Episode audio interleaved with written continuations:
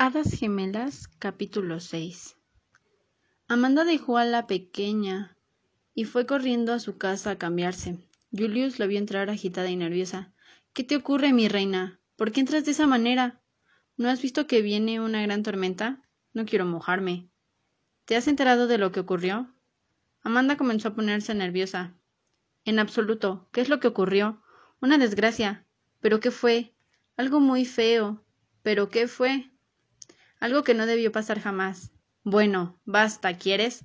Cuéntame de una vez por todas qué es eso tan malo que ha pasado.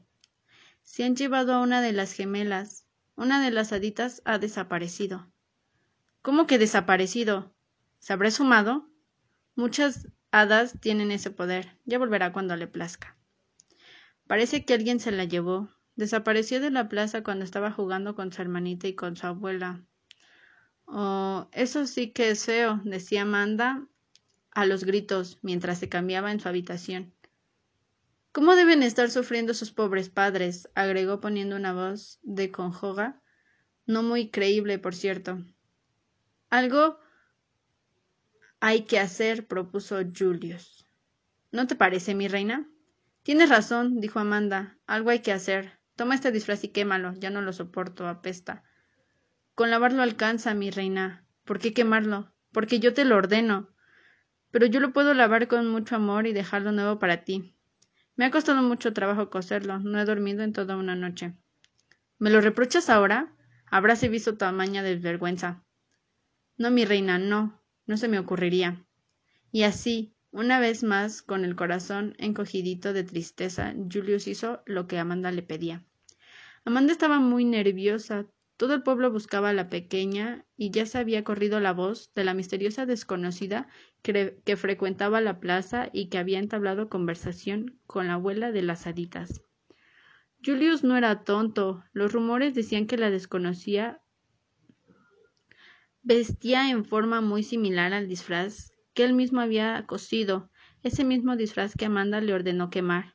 El nerviosismo de la bruja sus escapadas tan extrañas y por sobre todo el profundo rencor que tenía contra los padres de las haditas, no podía arrojar otro resultado que no fuera que Amanda había capturado a la pequeña.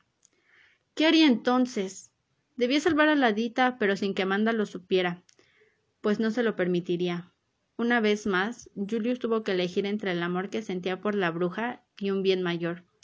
En cierto modo, volvió a sentir que él la traicionaba, pero luego Pensó que si la amaba de verdad no podía permitir que hiciera algo tan feo.